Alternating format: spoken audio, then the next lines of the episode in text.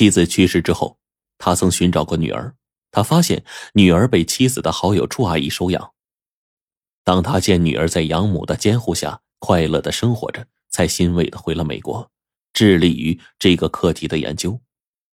叶海说，他这几次回国都是专为女儿的疾病而来的。他在研究中发现，这种病很大的可能性是遗传的。他怕女儿遗传上这种基因，他好几次以回国的名义来讲学，就是专程想来看看他。可是，在叶月三岁的时候，自己就离开了叶月。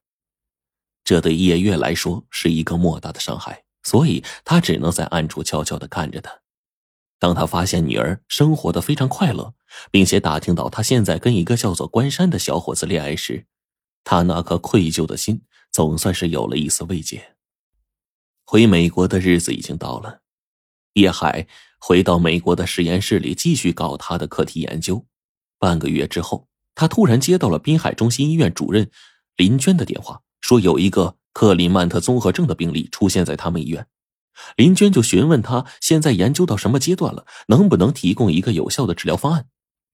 原来呀，他在回美国的时候特意叮嘱老同学林娟，如果国内发现类似的病例，马上给他打电话。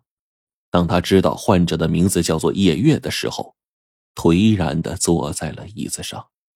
他没想到女儿患上了和他妈妈一样可怕的疾病，更是没想到女儿发病如此的迅速。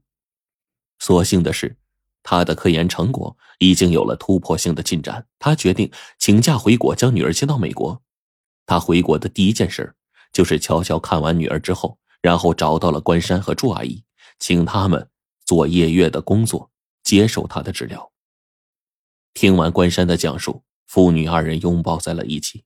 夜月激动的泪水夺眶而出，他怎么也没有想到。这个为自己疾病耗费心血的人，竟然是自己的父亲，是血缘神奇的力量把他们维系在了一起呀！一年多来的悉心治疗，他付出了多少心血呀？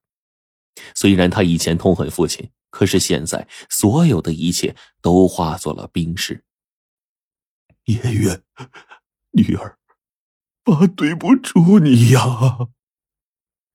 叶海的眼睛再次迷住了。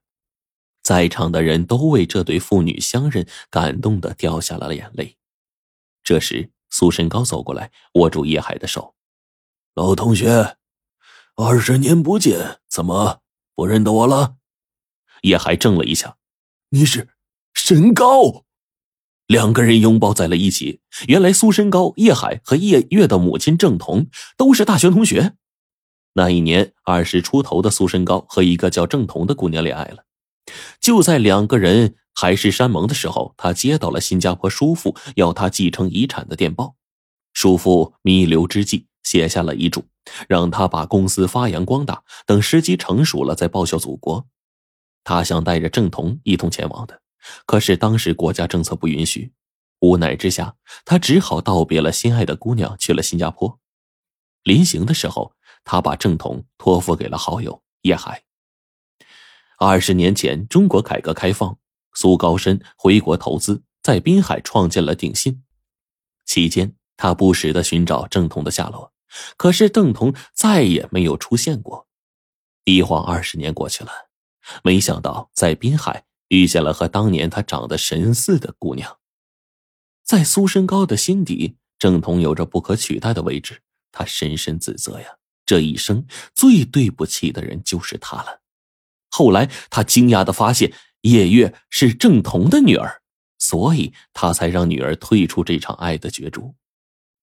叶月没有想到，董事长竟然是妈妈的恋人。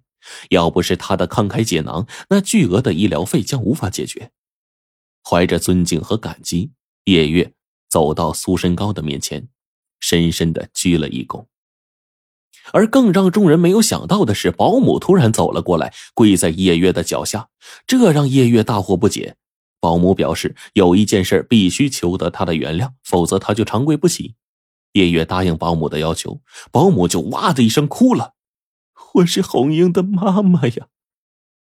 叶月当时就愣住了，这才仔细打量起保姆，过了好一会儿才说：“你是白灵。女人点了点头。原来呀，女人的真名叫李玲，丈夫出海捕鱼，遇上风浪死了，孩子患有先天性的心脏病。可是巨额的医疗费对于李玲来说是一个天文数字。万般无奈之下，李玲将孩子送给有条件的人家养活。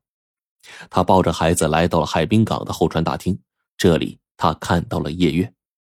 通过和叶月有意无意的搭话，她断定这是一个心地善良、经济较为宽裕的姑娘。于是，在和叶月接近，并说呢，坐同一条船去烟台。见到叶月对他没什么防备，说去一趟洗手间，就躲在了暗处。直到叶月没有上船，将孩子抱走，他才长出了一口气。叶月打了一个车，李玲呢也跟着打一个车尾随。叶月抱着孩子来到了一栋楼前，他这颗心总算就放下了，因为他知道孩子的养母就住在这栋楼上。后来，他思念孩子的心情日复一日的强啊，他就来到了城里，给叶月家附近的人家当保姆。当他得知女儿得救的时候，高兴的流下了眼泪。这一干就是六七年。后来呀，他的最后一个主家去了国外，叶月的养母呢就将他给雇佣了，这样他就来到了叶月的家里，每天可以开开心心的看到自己的孩子。因为时间久远，加之他这一身保姆的打扮，又改了名姓，所以啊，叶月并没有认出他。我对不起你，你在孩子上所有的花费，我用一生的时间来还，你的恩情，我一辈子都报答不完，请原谅我当初的行为，我实在是走投无路了。在场的众人震惊过后，都投过来同情的目光，叶月就说。玲姐，你的行为我理解，你是一个好妈妈，红英是你的，不过你要答应我一个条件，无论什么条件我都答应。玲姐，等孩子和你相认之后，还让他叫我妈妈，行吗？叶月的眼中透出柔和的目光，因为我也爱她。说着，他看了看关山，把她当成我们真正的女儿，好吗？以后她的一切都和我们息息相关。当然了，关山郑重其事的点了点头。他拉过叶月的手说：“亲爱的，我们这就去看红英。”这个时候啊，他心里呢一直在想叶月说过的一句话，那就是“苍天在看，好人有好报啊。”哎，你看这故事就挺好的，就是当个故事去听吧。虽然生活一地鸡毛，但是呢，在咱这故事里呢，起码还能笑一笑，对不对？齐活，下一个。